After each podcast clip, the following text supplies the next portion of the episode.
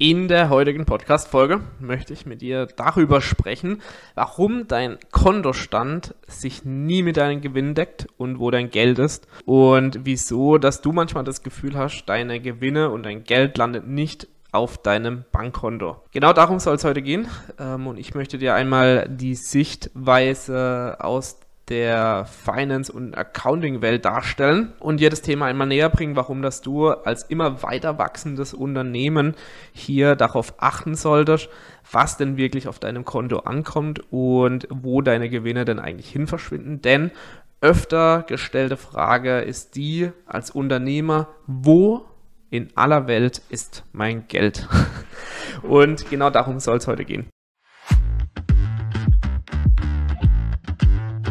Folgende Situation.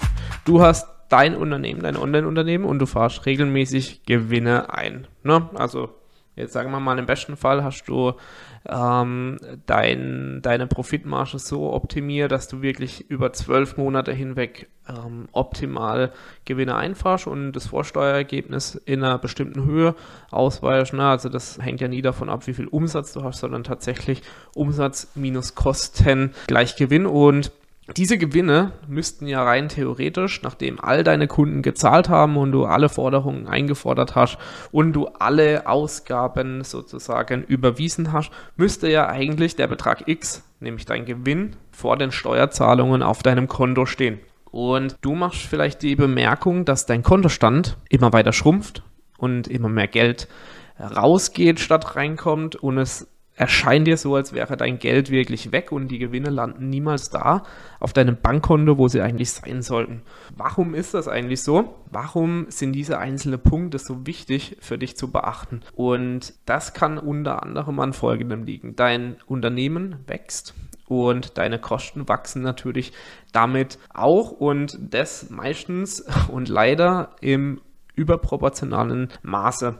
So, und der BWA-Ausweis, also die betriebswirtschaftliche Auswertung, die dein Steuerberater dir gibt, die hat zum Beispiel ausgewiesen, dass du diesen Monat 50.000 Euro Gewinn erwirtschaftet hast. Also das heißt, deinen kompletten Nettoumsatz abzüglich den Nettokosten, ja, also Kosten im Sinne von Personal, also Mitarbeiter, Adspends, Reisekosten, Fahrzeugkosten, all die Dinge, die du äh, ansonsten für deinen Betrieb aufgewendet hast und alles bezahlt hast. Deine BWA weist also diesen Gewinn aus. Und jetzt ist natürlich die Frage, die du dir mit Sicherheit stellst, warum habe ich jetzt keine 50k auf dem Konto, sondern eben, weiß ich, aktuell sogar ein Kontokorrent in Anspruch genommen, weil einfach dieser Gewinn nicht auf meinem Konto gelandet ist.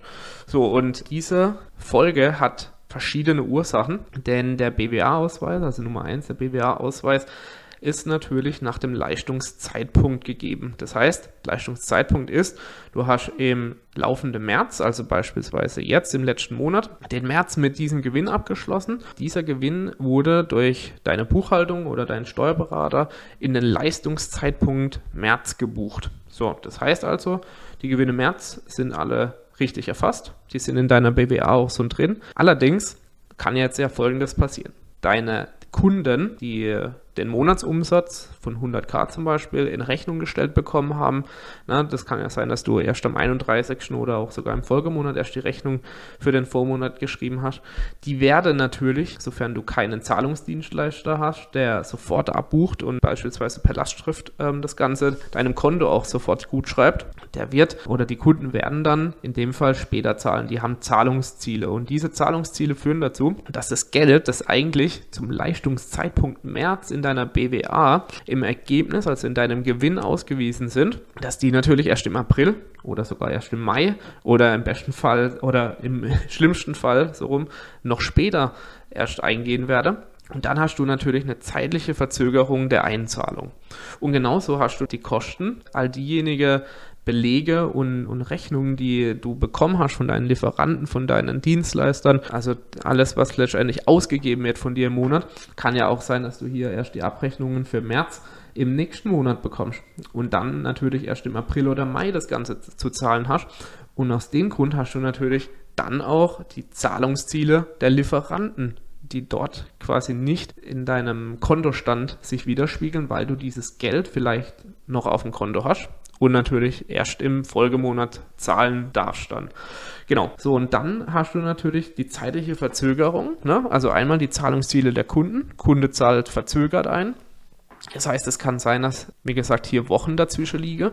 Ähm, sollte da Woche dazwischen liege, dann darfst du dir unbedingt auch nochmal deine Zahlungsziele anschauen, die du deinen Kunden einräumst, weil hier optimiertes Warenwesen und so weiter, Inkasso, schnelleres Inkasso und im besten Fall noch ähm, ein eigener Mahnprozess. Der führt natürlich dazu, dass du dein Geld schneller reinbekommst. Das nur am Rande erwähnt. Ich möchte jetzt hier aber gezielter darauf eingehen, diese Zahlungsverzögerung nach Leistungszeitpunkt und dem Punkt, wann es auf deinem Konto wirklich eingeht oder de von deinem Konto ausgeht, der ist verzögert und dadurch führt es ja schon mal dazu, dass der Gewinn der von deinem Steuerberater auf der betriebswirtschaftlichen Ebene ausgewiesen wird, nicht übereinstimmt mit dem, was auf deinem Konto wirklich aktuell an Stand ist.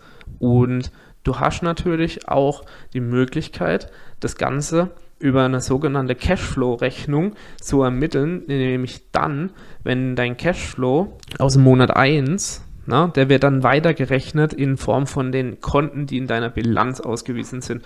Und diese Cashflow-Rechnung, die zeigt dir dann, wie dein Cashflow sich entwickelt, wenn du beispielsweise alle Lieferantenrechnungen, also Verbindlichkeiten gezahlt hast, wenn all deine Kunden eingezahlt haben, wenn alle Umsätze, die du in Rechnung gestellt hast, wiederum reinkommen, wie viel Geld habe ich denn dann überhaupt im Working Capital zur Verfügung, also das Geld, das du für deinen freien Cashflow, ähm, für deine freien Ausgaben zur Verfügung hast. Also hier wäre dann quasi die Kette so. Und dann kann dann natürlich hinzukommen, hast du vielleicht Finanzierung in Anspruch genommen, du hast ähm, beispielsweise Tilgungen von deinem Konto, die abgehen, für einen Bankkredit oder für einen KfW-Kredit. Und diese Tilgungsraten, die sind natürlich auch nirgends in deinem Monatsergebnis festgehalten. Und dieses Monatsergebnis führt natürlich dann auch dazu, dass ähm, hieraus die Tilgungen gar nicht ersichtlich sind. Das heißt, es geht von deinem Bankkonto ab, aber es ist nirgendwo festgehalten in deinem Monatsergebnis. Und aus dem Grund weicht auch hier dein Kontostand ab, sobald du in die Finanzierungsrunden gehst. Und natürlich auch der gleiche Fall umgekehrt. Du hast Investitionen getätigt, also beispielsweise Anlagevermögen. Also du hast dir beispielsweise eine Beteiligung an eine andere Firma gekauft über deine GmbH oder du hast dir ein größeres Mac oder was auch immer angeschafft, das in die Bilanz eingebucht wird. Auch das sind Investitionen, die aus deinem Bankkonto abfließen, aber in deiner betriebswirtschaftlichen Auswertung, also in deinem Gewinn, nicht auftauchen. Und auch hier darfst du genau hinschauen, wenn es Abweichungen gibt und du dich fragst, wo dein Geld hingeht, dann schau dir unbedingt an. Ja, also Finanzierung und Investition und dann eben die normalen Kosten, da ist klar, da solltest du auf jeden Fall den Überblick drüber haben, wie viel gebe ich im Monat aus für Adspends, für Mitarbeiter, wie wachsen meine Kosten. Hier solltest du auf jeden Fall in das Einzeltracking gehen, um eben auch einen genauer Überblick zu haben. Ich habe XYZ Kosten und wie wachsen die monatlich an? Bin ich hier im Soll geblieben oder gibt es ja extreme Abweichungen und es eskaliert gerade irgendwas? Das heißt also, schau dir die Punkte unbedingt an. Warum dein Geld nicht auf dem Bankkonto ist, also nochmal zusammengefasst, ist einmal der Leistungszeitpunkt. Wann zahlt der Kunde und wann zahle ich meine Rechnung? Die Finanzierung, ne, also das heißt Tilgungen, die Investitionen, die Ausgaben, die nicht in deinem Monatsergebnis auftauchen, also das heißt alle Bilanzposten und eben die Kostenpositionen, die später bezahlt werden und gleichzeitig aber auch in der BWA ausgewiesen sind. Und wie schaffst du es jetzt nun also, eine Lösung zu generieren, die dir zeigt, wie sich dein Bankkontostand zusammensetzt und wie lange denn eigentlich mein Cashflow und meine Liquidität eigentlich noch reicht. Und da ist es sehr wichtig für dich, und das ist die Lösung dafür, zu wissen, wann was reinkommt und wann was rausgeht. Na? Und das schaffst du mit einer einzigen Sache, das zu überwachen. Und das ist die Liquiditätsplanung. Die Liquiditätsplanung weist dir den Bankkontostand zum heutigen Tag aus. Die Liquiditätsplanung, wenn sie richtig geführt ist. Und da gibt es inzwischen richtig gute KI-Tools, die dir äh, monatliche Fixkosten zum Beispiel sogar vorausplanen, ohne dass du irgendwas dafür tun musst. Die wird dann so angesetzt, Bankkontostand heute, Ausgaben, Einnahmen, wie viel Steuern muss ich noch zahlen, wie viel Investitionen, wie viel Finanzierung und so weiter, geht da vom Konto ab und dann hast du deinen Kontostand wirklich auf Tagesebene getrackt. Ne? Es reicht in, in der Regel auf Wocheebene. Das kommt immer ganz darauf an, wie eng oder wie knapp deine Liquidität aktuell ist. Und genau mit so einer Liquiditätsplanung schaffst du es jederzeit, egal wie dein Kontostand aussieht, deinen Überblick zu bewahren. Da kommen plötzlich keine Steuerzahlungen hervor, die vorher nicht geplant war. Die Investitionen werden ganz genau berechnet und du ersiehst daraus, kann ich mir das leisten oder kann ich mir das eben gerade zum aktuellen Zeitpunkt nicht leisten? Und wenn ja, wann kann ich mir das leisten?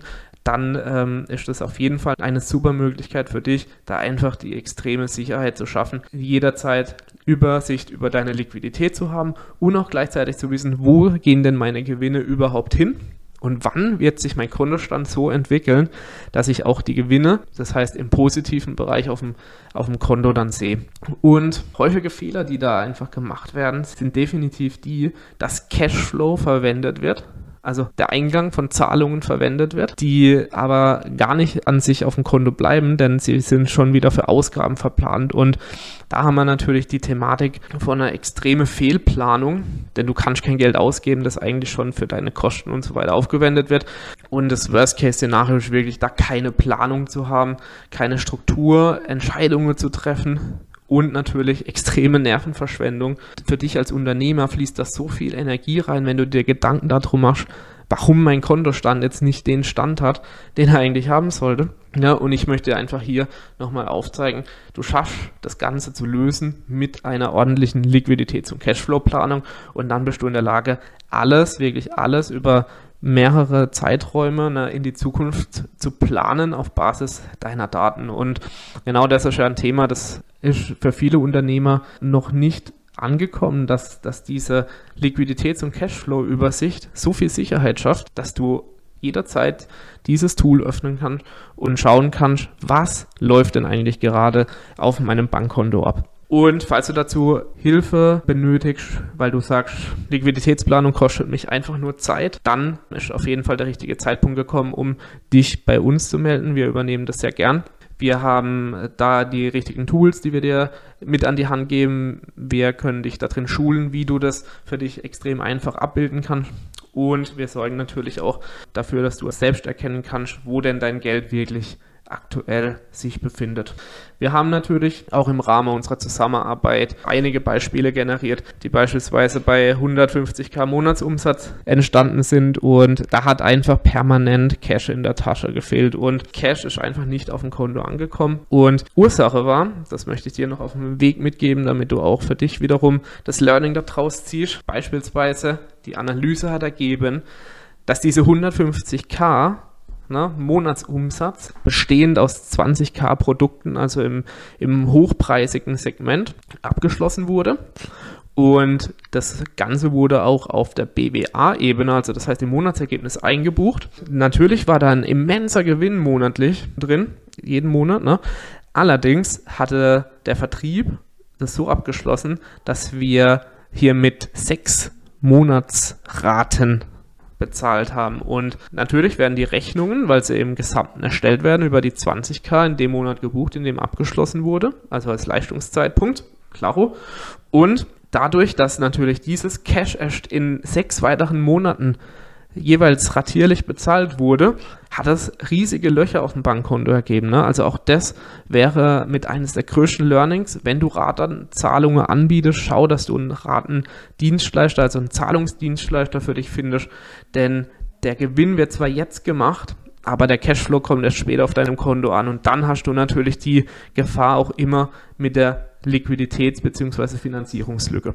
Also schau da unbedingt, dass du auch die, die, Möglichkeit in Betracht ziehst, das Ganze über ein Factoring-Unternehmen oder einen Zahlungsdienstleister in Anspruch zu nehmen, damit deine Liquidität da eben so schnell wie es geht aus deinen Umsätzen auch wirklich auf dem Konto landet. Ja, das zu diesem Thema und ich hoffe, ich konnte dir mit dieser Podcast-Folge wichtigen Input geben und du konntest für dich hier raus die Learnings ziehen, wie du deine Liquiditätsplanung in Zukunft aufbauen möchtest.